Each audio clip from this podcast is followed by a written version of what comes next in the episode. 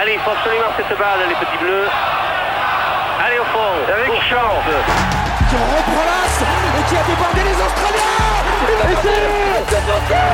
Quelle équipe de France Quelle équipe de France Allez, on est tous avec toi. Concentration, bonne concentration. Les pionniers du bout du monde, l'épopée des Français dans la première Coupe du Monde de rugby de l'histoire.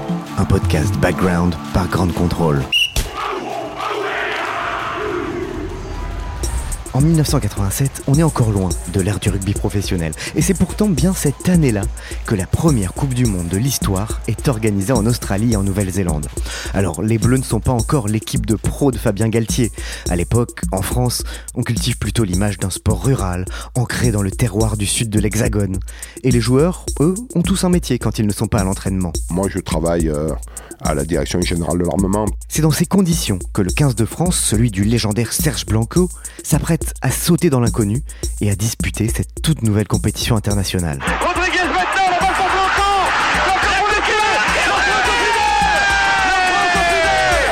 Eric Champ est un solide gaillard d'un mètre 97 pour plus de 100 kilos.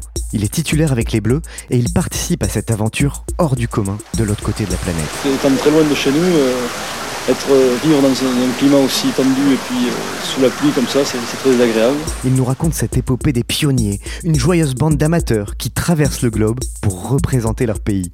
De leur préparation dans les Pyrénées à leur parcours inoubliable fait d'exploits et de rencontres, Eric Champ nous raconte en trois épisodes cette aventure unique et historique qui les mènera jusqu'en finale face aux mythiques All Blacks.